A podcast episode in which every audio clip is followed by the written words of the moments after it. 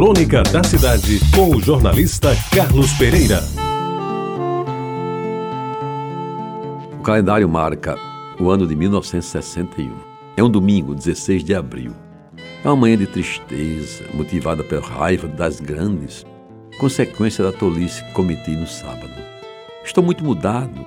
Com as outras era bem diferente. Fazia e acontecia, não dava satisfações e ainda ficava chato, quase pernóstico. Agora, já dou explicações para tudo e não fico mais como antes.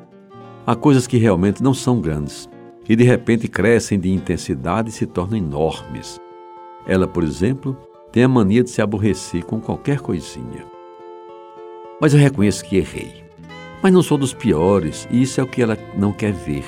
Quando se trata de julgar uma ação que ela considera má de minha parte.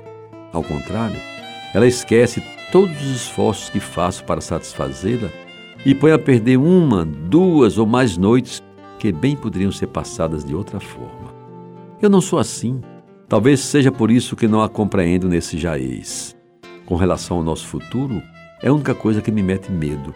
Não sei se ela vai melhorar, se vai encarar os fatos adversos com menos orgulho ou se vai piorar. Aí reside o meu temor. Pois a verdade é que gosto muito, mas muito mesmo dela. E não quero admitir que ela tenha 100% de razão. Vejo, por exemplo, colegas meus que namoram e vez por outra tomam um aperitivo, sem que isso seja motivo de briga que dure três, quatro dias, como essa nossa que já completa quase uma semana. Tenho quase certeza de que há um motivo mais forte para que isso aconteça com ela.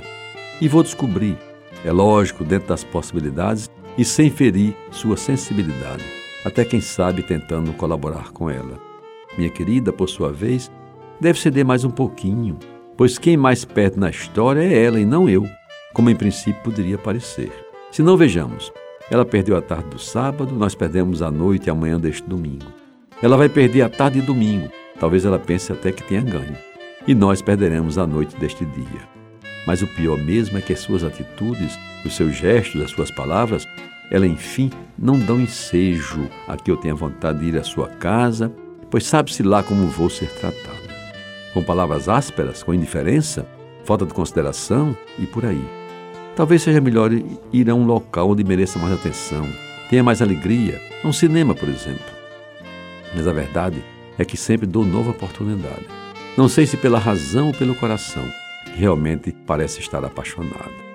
Confesso que hoje já fui duas vezes à sua casa, mas infelizmente pouca coisa mudou.